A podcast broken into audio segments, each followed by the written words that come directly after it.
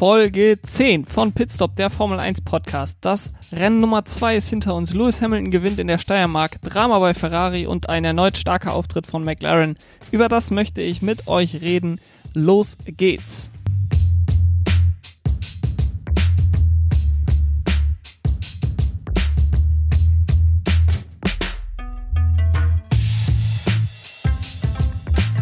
Das zweite Rennen der Saison ist vorbei und es war im Vergleich zur letzten Woche ein eher durchschnittliches Rennen.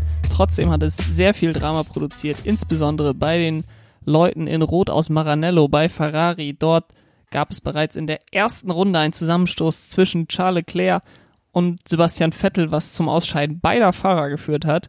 Ich möchte das Ganze aber wieder so aufrollen wie im, äh, in der letzten Woche beim Rückblick auf das Rennen des Österreich Grand Prix und möchte mit den einzelnen Teams, möchte die einzelnen Teams durchgehen und über jedes Team sprechen in dieser Weise und möchte starten mit dem Team, was wirklich das ganze Wochenende dominiert hat.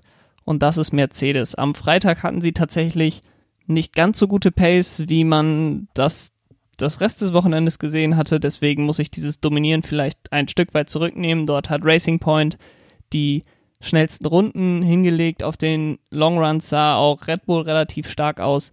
Es hing aber wohl zum Teil auch mit dem Wetter zusammen. Am Freitag war es noch sehr heiß in Österreich. Äh, das hat sich dann durch den Regen, durch das Unwetter am Samstag aufgelöst und am Sonntag war es dann etwas kühler. Mercedes bei diesen Temperaturen unschlagbar in Österreich und ja, sie hatten im Grunde genau das Rennen, was man letzte Woche von ihnen erwartet hatte, dort hatten sie ja dann Probleme durch eine, ja, ich sag mal, semi-optimale Strategie, hatten das Rennen am Ende ja trotzdem gewonnen mit Valtteri Bottas. Lewis Hamilton musste durch seine Strafe auf Platz 4 zurück. Diese Woche 1-2 für Mercedes. Lewis Hamilton gewinnt vor Valtteri Bottas. Sie haben gezeigt, dass sie eigentlich nicht zu schlagen sind, wenn das Rennen in geregelten Bahnen verläuft. Das Qualifying war top. Lewis Hamilton hat mit über 1,2 Sekunden Vorsprung sich Platz 1 rausgeholt. Bottas fehlte im Regen so ein bisschen die Pace. Das ist natürlich auch immer schwierig zu sagen, woran es jetzt genau lag. Man braucht in solchen verregneten Qualifying Sessions auch einfach ein bisschen Glück, dass man genau die Zeit trifft, wo, wo die Strecke den Wagen am besten unterstützt, die Regenreifen am besten laufen. Man muss die in ein gutes Fenster bringen und da man ziemlich wenig Erfahrung bzw. Erfahrungswerte sammelt in Regensessions, ähm, ja, musste man sich dann mit Platz 4 da begnügen. Das hat sich dann allerdings auch erledigt. Dann im Rennen hat Valtteri Bottas ziemlich schnell Carlos Sainz, der auf Platz 3 gestartet ist, überholt und kämpfte dann bis kurz vor Schluss mit Max Verstappen Hamilton war unglaublich dominant, noch dominanter als Bottas in der letzten Woche. Dann hat man mit Valtteri Bottas die Taktik etwas gegenläufig zu der von Max Verstappen gefahren. Max Verstappen ist sehr früh reingekommen, um den Undercut von Bottas zu verhindern, der so zwei Sekunden in dem Moment hinter Verstappen war. Mercedes hat es vielleicht auch überlegt. Sie hatten nämlich Bottas gesagt, dass er pushen soll. Man war davon ausgegangen, dass Mercedes relativ schnell dann danach stoppt. Dadurch, dass man gegen diesen Undercut dann Verstappen beschützt hat, ist Bottas sehr, sehr lange draußen geblieben, um dann eben zum Rennende die besseren Reifen zu haben. Man hat es dann auch so managen können und Valtteri Bottas hat drei, vier Runden vor Ende des Rennens Max Verstappen überholt. Eins und zwei für Mercedes war natürlich ein super Ergebnis. Man ist jetzt unangefochten weit vorne in der Konstrukteurswertung, man ist in der Fahrerwertung auf Platz 1 und Platz 2 und man zeigt einfach genau das, was man vor der Saison erwartet hat, und zwar Dominanz. Man hatte sich erhofft, dass Red Bull und vielleicht eben auch Ferrari etwas näher dran wären zum Start. Das ist aber definitiv äh, aus der Welt geschafft jetzt. Man wird sehen, wie es sich auf anderen Strecken verhält. Natürlich Spielberg kommt den Mercedes-Motoren vielleicht ganz gelegen. Auf der anderen Seite muss man aber auch sagen, dass Mercedes in den letzten Jahren nicht unbedingt die besten Rennen in Österreich hatte und deswegen ist dieses Ergebnis für Mercedes sehr, sehr zufriedenstellend. Das hat auch Toto Wolf so gesagt nach dem Rennen. Man wird jetzt sehen, dass man sich für Ungarn gut vorbereitet, aber nachdem man da letztes Jahr schon gewinnen konnte, glaube ich, dass man dafür auch gut aufgestellt ist. Auf Platz 2 in der Konstrukteurswertung liegt weiterhin überraschend McLaren. Die hatten ein sehr gutes Qualifying am Samstag. Carlos Sainz holte da Platz 3 und Lando Norris Platz 6. Der musste aber dummerweise drei Plätze nach hinten versetzt werden, wegen einer ziemlich dummen Strafe, die er sich im Training, im äh, zweiten Training abgeholt hatte. Da war, war er unter gelben Flaggen an zwei Autos vorbeigefahren, eine Überholmanöver gemacht unter gelben Flaggen. Das geht natürlich nicht und die Strafe kam dann auch ziemlich schnell. Drei Plätze nach hinten. Das hat aber am Ende im Rennen gar nicht so viel ausgemacht, muss man sagen. Also der erste Stint von McLaren war ziemlich enttäuschend. Sainz und Norris äh, waren beide dann hinter den Racing Points und Daniel Ricciardo im Renault.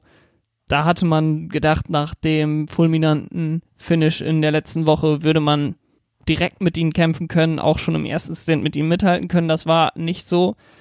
Dann sind sie nach dem Boxenstopp beide auf den Mediums gewesen, Sainz und Norris, und dann hatten sie sehr gute Pace, weniger Sprit im Auto, dann lief der Wagen bei McLaren wirklich sehr, sehr gut. In der letzten Runde überholte Norris dann Stroll, Ricardo und Perez, beziehungsweise Ricardo holte er schon in der vorletzten Runde, aber Stroll und Perez holte er dann in der 71. von 71 Runden. Carlos Sainz ließ Norris ein paar Runden vorher vorbeiziehen, damit er diese Aufholjagd noch starten kann, holte sich dann selber nochmal weiche Reifen und stellte die schnellste Rennrunde auf, stellte sogar einen Rundenrekord auf, hat den Rundenrekord von Kimi Räikkönen damit abgelöst. Das zeigt einfach, wie viel Pace da ist bei McLaren, dass man nicht nur gute Rennmanager ist, dass man nicht nur viele richtige Entscheidungen trifft während eines Rennwochenendes, sondern dass auch einfach die Pace da ist, denn Max Verstappen hatte sich auch nochmal neue weiche Reifen geholt, um die schnellste Rennrunde aufzustellen und konnte das nicht schlagen, die Zeit von dem Carlos Sainz in dem McLaren und das zeigt einfach, dass McLaren unglaublich gute Arbeit am Auto geleistet hat, dass das Auto wunderbar läuft. Auf dieser Strecke auf jeden Fall. Ich kann mir auch vorstellen, dass es auf anderen Strecken so gut laufen wird. Man wird es natürlich sehen. Das macht das nächste Rennen umso spannender, dass man jetzt Erfahrungswerte, so viele Erfahrungswerte und Eindrücke von den Teams von zwei Rennen auf der gleichen Strecke gesammelt hat. Es wird wirklich sehr spannend, wie es aussieht, wenn wir nach Ungarn kommen in fünf Tagen, wer dann vorne liegt. Auf Platz 3 in der Konstrukteurswertung ist jetzt Red Bull. Die schießen die Leiter hoch von ganz unten ohne Punkte. Kommen sie jetzt auf Platz 3 in der Wertung, holen Platz 3 und Platz 4 mit sehr, sehr unterschiedlichen Entstehungsgeschichten. Platz 3 für Max Verstappen, Platz 4 für Alexander Albon. Verstappen, der lag lange auf Kurs für Platz 2, wie gerade schon gesagt. Sie haben gegen den Undercut sich abgesichert, indem man Verstappen als erstes reingeholt hat. Zu dem Zeitpunkt hatte er schon so einen Abstand auf Alexander Albon rausgefahren, dass der nicht mal nach dem Stop vor Max Verstappen war. Aber dann war die Mercedes Pace äh, in zweiten Stint einfach noch zu gut. Gerade zum Rennende hin konnte man dann Bottas nicht hinter sich halten. Verstappen hatte auch einen kleinen Schaden am Frontflügel. Er hat dann aber in der Pressekonferenz gesagt, dass dieser Schaden am Frontflügel ihn nicht so sehr beeinflusst hat und auch, dass äh, man den Undercut eben durch den die Verteidigung gegen den Undercut hatte man dann eben ziemlich abgenutzte Reifen zum Rennende. Er sagte aber auch, wenn man die Strategie anders gefahren hätte und später reingekommen wäre, dann hätte man Bottas vielleicht gar nicht mehr hinter sich halten können, vorher schon. Von daher hat das auch nicht den Ausschlag gegeben in dem Fall. Bei Alexander Albon fehlte von Beginn an die Pace im Rennen. Also, wie gesagt, nach ungefähr 30 Runden war er schon über 20 Sekunden hinter Max Verstappen. Dadurch, dass die Racing Point ziemlich weit hinten gestartet waren, war er von hinten eigentlich abgesichert, dass da nicht so schnell was kam. Und trotzdem wurde er dann in den letzten Runden ganz schön unter Druck gesetzt von Sergio Perez.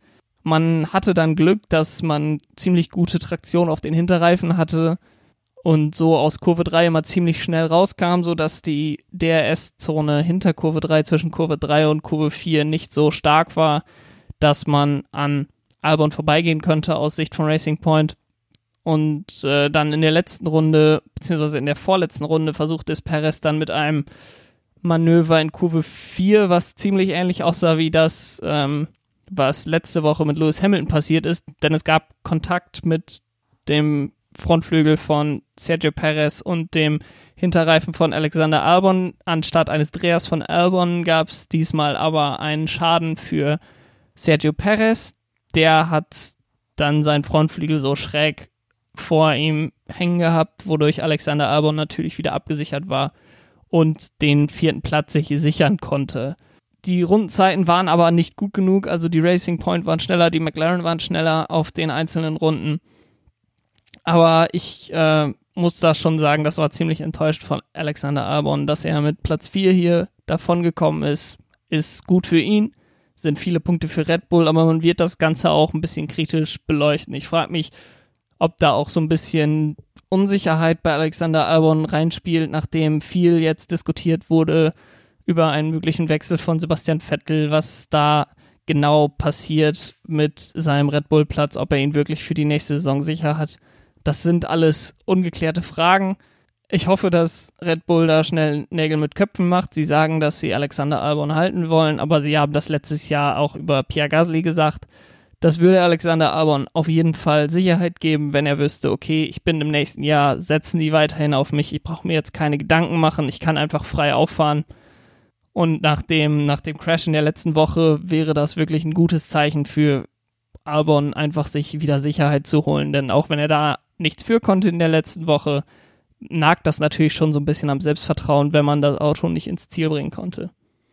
Insgesamt muss man zu dem Red Bull-Ergebnis trotzdem sagen, dass sie eindeutig zweite Kraft sind. Insbesondere Max Verstappen hat das gezeigt. Kein Team hatte Ambitionen, den ja irgendwie einzuholen neben dem Mercedes. Und Racing Point waren zwar schnell, man wird allerdings auch sehen, wie weit es da nach vorne geht noch für die und ob die Entwicklung vielleicht auch so ein bisschen zum Halten kommt. Man hat dazu am Freitag gesehen, dass man eben unter den heißeren Bedingungen, unter den wärmeren Bedingungen einen kleineren Unterschied äh, zu Mercedes hatte, was natürlich ein gutes Omen ist für das Rennen in Budapest, wo das Wetter meistens sehr heiß ist und so man auch äh, eher die Chance hat, Mercedes zu schlagen. Wir haben gerade schon über das Racing Point Team gesprochen, das möchte ich jetzt noch ein bisschen weiter tun. Sie sind nämlich weiterhin auf Platz 4 in der Konstrukteursweltmeisterschaft. Und wie in der letzten Woche haben sie sich jetzt wieder ein Stück weit selbst geschlagen. Also am Freitag waren sie wirklich sehr, sehr stark, haben da die beiden Sessions angeführt. Am Samstag hatten sie in dem Regen natürlich etwas Pech. Ich habe das gerade schon mal angesprochen. Es ist immer schwierig, in solchen Regensessions wirklich on point zu sein und dann nicht auszuscheiden in Q1 oder Q2, was dann schnell mal passieren kann. Aber man hatte auch wirklich nicht die Pace, die man sich erhofft hatte. Es war auch wahrscheinlich mangels äh, des Grips an den Hinterreifen, denn das hat man im Rennen auch wieder gemerkt. Es, man war von den Zeiten, von der Pace eigentlich ziemlich gut, aber die Traktion, insbesondere aus Kurve 3, hat gefehlt, so dass Perez kaum an Albon vorbeikam, beziehungsweise gar nicht an Albon vorbeikam und Lance Stroll nur mit einem sehr aggressiven Manöver in der vorletzten Runde an Danny Ricciardo vorbeikam. Das führte dazu, dass man so ein bisschen hingen blieb in einem Bereich, wo man eigentlich, an dem man eigentlich schneller vorbeikommen wollte. Perez holte sich, wie gesagt, bei dem Manöver mit Albon einen Frontflügelschaden, wurde dann in der letzten Runde sogar noch von Lando Norris abgefangen, verlierte da seinen fünften Platz, den er vorher hatte der Schaden wäre wahrscheinlich noch größer gewesen, wenn man einen äh, Stop gemacht hätte und neuen Frontflügel sich geholt hätte, dann hätte man das wahrscheinlich, den fünften Platz wahrscheinlich sowieso abgeben müssen. So war es natürlich ärgerlich, dass es in der letzten Runde passiert ist, aber wahrscheinlich noch das geringere Übel. Man hat gezeigt, das Potenzial ist weiterhin da. Gerade bei den wärmeren Temperaturen, die wir am Freitag hatten, das gibt auch Hoffnung für Ungarn. Allerdings ist da noch deutlich mehr möglich. Klar, der Start war jetzt in Ordnung. Platz 6 letzte Woche, dann Platz 6 und 7 diese Woche. Das ist vollkommen in Ordnung, aber da ist eben noch viel mehr möglich für Racing Point. Und wenn man sieht, wie McLaren jetzt schon gepunktet hat, dann hofft man natürlich eigentlich näher dran zu sein an dem wahrscheinlich größten Konkurrenten im Plat Kampf um Platz 3 in dieser Saison in der Konstrukteursweltmeisterschaft. Man hat jetzt die Chance, direkt in fünf Tagen wieder voll durchzustarten. Man hofft, McLaren in Ungarn schlagen zu können. Ob sie es können, das wird man sehen. Auf jeden Fall muss man etwas konstanter werden, was die Leistung auch im Rennen angeht. Kommen wir zu Platz 5 in der Konstrukteursweltmeisterschaft und das ist das Team, worüber wohl am meisten geredet wird derzeit und in den nächsten Tagen geredet werden wird. Und das ist Ferrari. Die haben wirklich das Katastrophenwochenende hinter sich. Wir hatten am Samstag wieder eine Qualifying Session, in der nur eins der beiden Autos in Q3 gekommen ist. Diesmal hat Charles Leclerc getroffen. In Q2 wurde er nur Elfter. Sebastian Vettel konnte in Q3 dann auch nicht mehr wirklich was rausreißen, wurde Zehnter in der Session. Und dann ist am Sonntag alles noch viel schlimmer gekommen.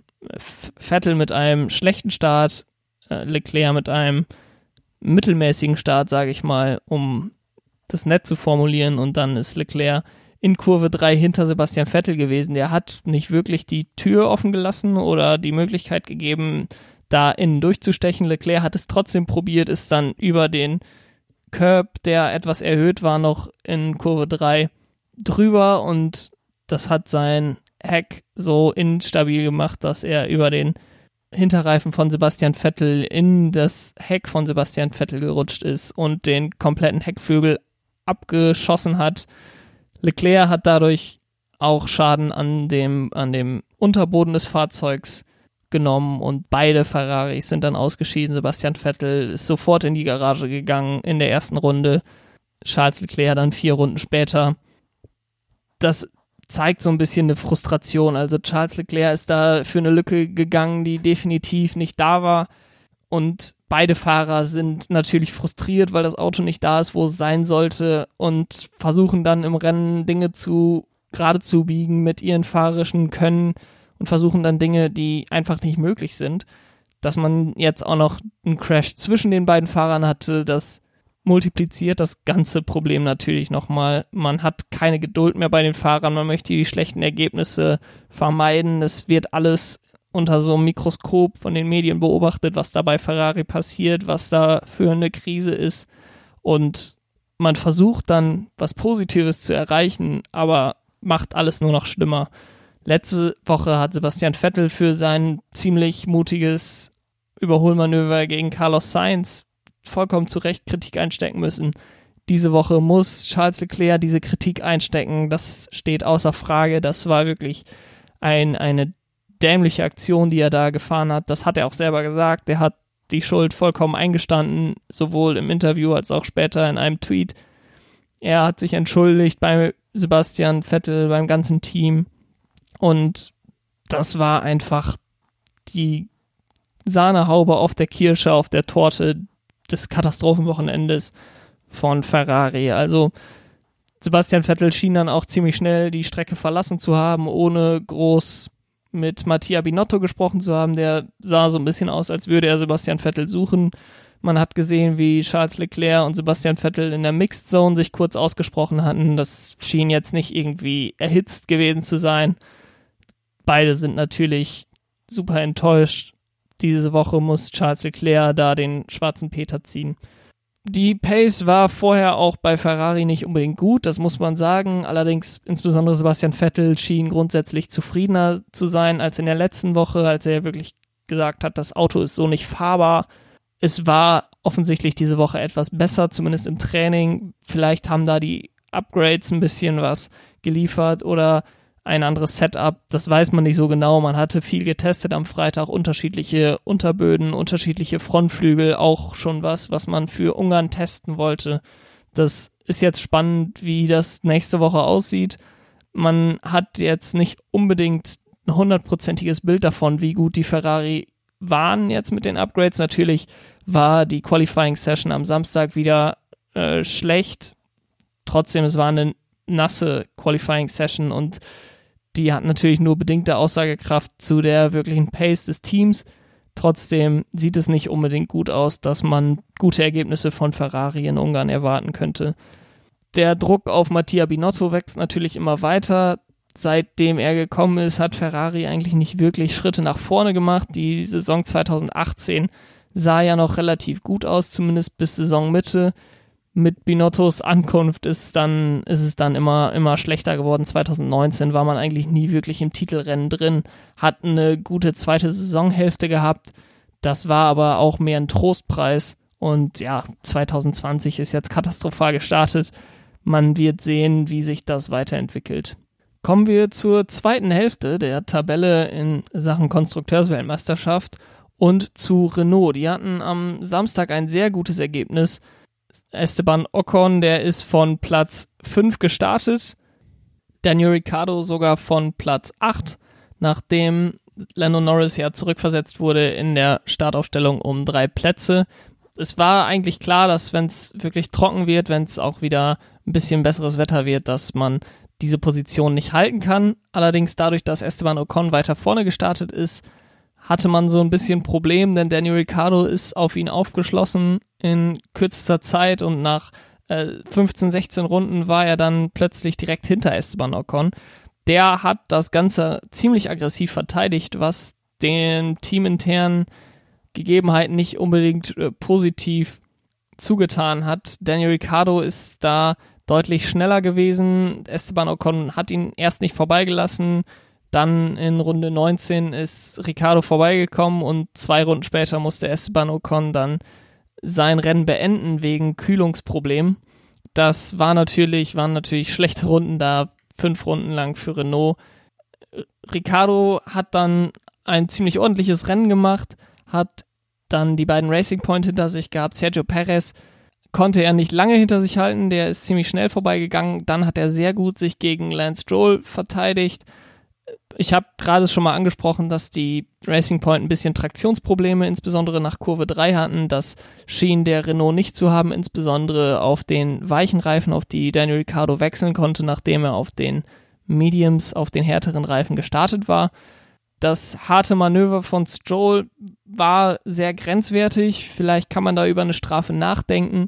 Daniel Ricciardo hat allerdings auch die Tür überraschend weit offen gelassen und ist da auch nicht irgendwie, hat nicht versucht, da was draus zu machen, sondern ist auch weiter geradeaus über die Auslaufzone gefahren und Lance Stroll war dann plötzlich vor ihm.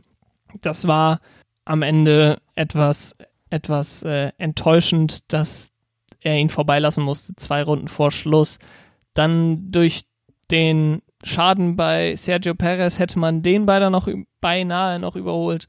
Lance Stroll ist da auch so ein bisschen aus dem Weg gegangen. Da hätte man fast noch Platz 6 sich wieder geholt. Am Ende ist man auf Platz 8 und man muss ehrlich sein bei Renault. Das spiegelt auch derzeit ungefähr das Leistungsvermögen wieder. Man ist relativ gut im Mittelfeld. Man ist deutlich schneller als Alpha Tauri, als Haas, als Alfa Romeo. Man ist aber nicht auf dem Niveau von McLaren und Racing Point. Man wird sehen, wenn Ferrari zumindest etwas länger als drei Kurven fährt im nächsten Rennen, dann wird man sicherlich mit denen ungefähr auf einem Niveau sein. Das muss man bei Ferrari auch so sehen, dass Renault da wahrscheinlich einer der Hauptkonkurrenten ist. Wir werden sehen, ob Renault sich dahin noch verbessern kann, ob sie da auch mit Ferrari die Saison lang mithalten können. Nach dem Rennen hat Renault dann noch Protest gegen Racing Point eingelegt, erneut äh, wegen des Aufbau des Autos, was ja sehr ähnlich dem 2019er Mercedes ist. Man wird da jetzt nochmal prüfen, äh, ob es da einen Regelverstoß gab. Dem, dem Einspruch wurde auch stattgegeben, also es wird jetzt untersucht. Insbesondere der Bremskanal wird da überprüft durch die FIA. Die haben zumindest den 2019er Bremskanal von Mercedes angefordert und werden den jetzt mit Racing Point vergleichen. Was da am Ende rauskommt, wird sicherlich spannend. Ich kann mir aber auch vorstellen, dass es einfach keine Anhaltspunkte gibt für einen Regelverstoß und beide Teams da ungeschoren davonkommen. Kommen wir jetzt so ein bisschen zum unteren Mittelfeld. Zuerst aber eigentlich zu einem Team, was gar nicht unbedingt zu den unteren Teams dazugehört, sondern so ein bisschen in so einer Zwischenphase ist zwischen den oberen Mittelfeldteams und den unteren Mittelfeldteams und das ist Alpha Tauri. Die haben heute wieder einen Punkt geholt. Das ist sicherlich in Ordnung für das Schwesterteam von Red Bull. Solange man mindestens einen Punkt am Wochenende holt, baut man den Vorsprung zu den hinteren Teams immer weiter aus und festigt diesen siebten Platz in der Konstrukteursweltmeisterschaft. Pierre Gasly war sehr stark im Qualifying, hat sich da auf Platz 8 qualifiziert und ist auf Platz 7 gestartet, eben wegen der Strafe von Lando Norris. Den hat er ziemlich schnell wieder abgegeben, diesen Platz, und war dann der einzige Fahrer, so wie ich das gesehen habe. Vielleicht war es auch anders, aber so wie es aussah, hat er einen Zwei-Stop gemacht. Ich kann mich nicht daran erinnern, dass er irgendwie einen Vorfall hatte, der ihn nach hinten geworfen hat oder ihn zu einem zweiten Stop gezwungen hat. Er wurde dann am Ende nur 15. Daniel Quert hat sich ziemlich viel rausgehalten wieder in diesem Rennen, landete dann am Ende auf dem zehnten Platz, holt sich da den einen Punkt, den er letzte Woche durch seinen Ausfall verloren hat. Insgesamt ein solides Wochenende von Alpha Tauri. Man muss da jetzt allerdings auch nicht zu viel Zeit verlieren, um darüber zu sprechen, denn es war auch ein ziemlich unaufregendes Wochenende bei Alpha Tauri. Unaufregend kann man auch das Wochenende von Alfa Romeo beschreiben offensichtlich fehlen ihnen im Moment einfach ein paar PS auf den Geraden. Es scheint insgesamt kein schlechtes Auto zu sein bei Alfa Romeo, aber man hat einfach nicht die Pace, um mit den anderen Autos mitzuhalten. Kimi Räikkönen ist als Elfter mit einem ziemlich ordentlichen Ergebnis ins Ziel gekommen. Man ist da so ein bisschen Best of the Worst, könnte man das betiteln, wenn man die Teams von Alfa Romeo, Williams und Haas sozusagen als die schlechtesten drei Teams sieht. Und äh, da hat Kimi eben das beste Ergebnis abgeliefert. Antonio Giovanazzi war wiederum ziemlich enttäuschend, holte nur Platz 14. Es ist für mich unverständlich, warum er immer wieder mit Ferrari in Verbindung gebracht wird. Offensichtlich wird er ja auch in den nächsten beiden Jahren nicht bei Ferrari unter Vertrag genommen.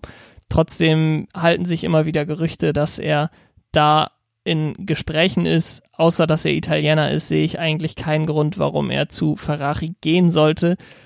Man musste sich eigentlich aus der anderen Sicht eher Sorgen um seinen Platz im Alfa Romeo machen, denn er wird von einem 40-jährigen Kimi Räikkönen da wirklich in aller Regel kontrolliert und äh, ja, das, was Kimi Räikkönen da abliefert, ist jetzt nicht unfassbar und Antonio Giovanazzi als talentierter italienischer Fahrer, der Alfa Romeo da so ein bisschen die italienischen Wurzeln sollen da verdeutlicht werden, aber er ist einfach nicht schnell genug im Moment und äh, ja, das ist ziemlich enttäuschend. Wie gesagt, sonst ein sehr unspektakuläres Wochenende. Die Pace am Samstag im Qualifying sah deutlich besser aus, als sie im letzten, am letzten Wochenende aussah, wo man ja auf Platz 18 und 19 im Qualifying landete. Insgesamt aber doch relativ enttäuschend bei Alfa Romeo.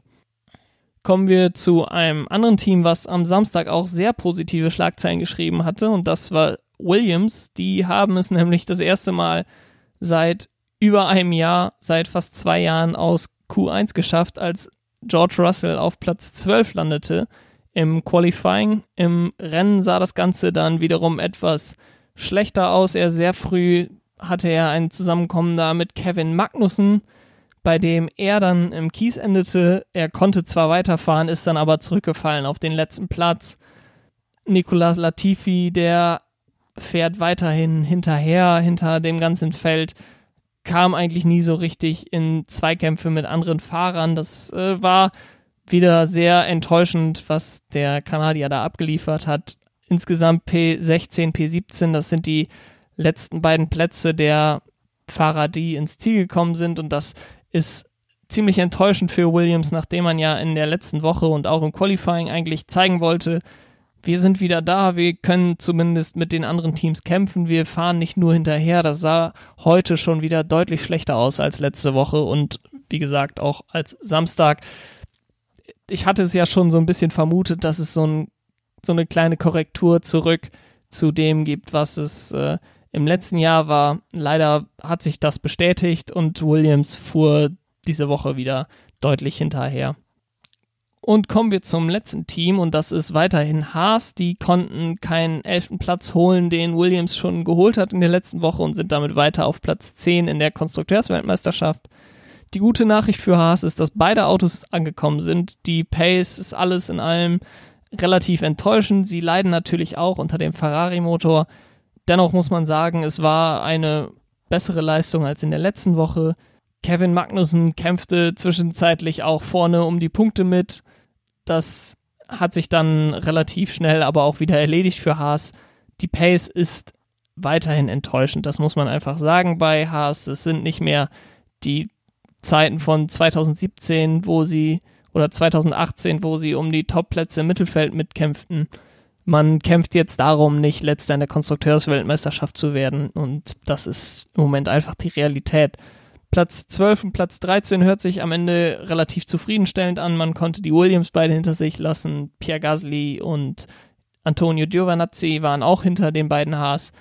Aber die Probleme, die man hat, die werden natürlich nochmal verstärkt durch den schwächelnden Ferrari-Motor, aber einfach Probleme mit dem ganzen Auto. Heute auch wieder teilweise Probleme mit den Bremsen, die dann verbremst sich Romain Grosjean total äh, und hat einen Ausritt in die Auslaufzonen und das passiert bei Haas einfach unglaublich viel und ich sehe da auch nicht unbedingt Besserung kommen. Man wird sehen, wie sich das im Laufe der Saison entwickelt, aber sie haben ja schon angekündigt, keine Upgrades bringen zu wollen, solange der Kalender nicht feststeht. Wenn der Kalender jetzt nicht hinter den, hinter den Kulissen schon feststeht, dann wird sich da wahrscheinlich in der Richtung auch erstmal nicht so viel tun, sondern man wird sich eher aufs nächste Jahr schon konzentrieren, wenn Haas dann auch wirklich in der Formel 1 bleibt. Das steht ja auch noch so ein bisschen in den Sternen. So, und das waren dann auch alle zehn Teams zu diesem Rennen in der Steiermark. Das erste Rennen in der Steiermark, zumindest der erste große Preis der Steiermark in Spielberg, sind wir ja schon häufiger gefahren. Es war sicherlich mal ein Erlebnis, zwei Rennen in einer Strecke, an einer Strecke in, innerhalb von sieben Tagen zu fahren. Man muss sagen, es war doch am Ende dann besser als gedacht. Man hatte ja so ein bisschen die Befürchtung, dass die Rennen sich dann doch sehr ähneln und die gleichen Teams dominieren. Am Ende hat natürlich Mercedes zweimal gewonnen.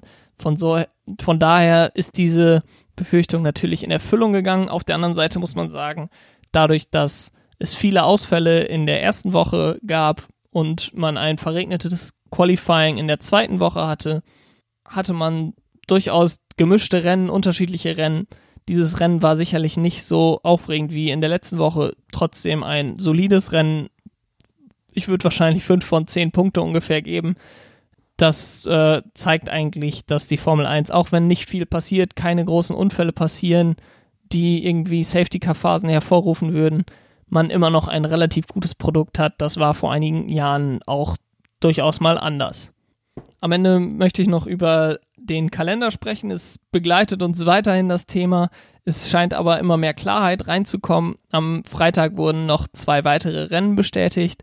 Und das sind einmal Mugello oder Mugello. Ich höre jetzt auch viel häufiger Mugello. Ich bin mir da nicht so sicher, aber eben die Ferrari-Strecke in Italien und in Russland Sochi. Die wurden jetzt offiziell bestätigt. Mugello findet nach dem Rennen in Italien, also nach dem Rennen in Monza statt und das Rennen in Russland dann zwei Wochen später. Berichten zufolge von Tobi Grüner von Auto, Motor und Sport sollen dann im Oktober drei weitere Europarennen folgen. Das wären dann Hockenheim, Imola und Portimao. Es würde also das Comeback nach Hockenheim tatsächlich geben. Das wäre doch am Ende relativ überraschend, denn im Oktober drei Rennen nochmal in Europa zu fahren, damit hätte ich nicht gerechnet. Die Reihenfolge der drei Rennen sind noch offen. Außerdem hat Tobi Grüner berichtet, dass die Drei-Kontinente-Regel aufgehoben werden könnte, dadurch, dass Brasilien, Mexiko und die USA alle ziemlich hart noch betroffen sind vom, von der Corona-Pandemie und dort Rennen eigentlich nicht stattfinden könnten.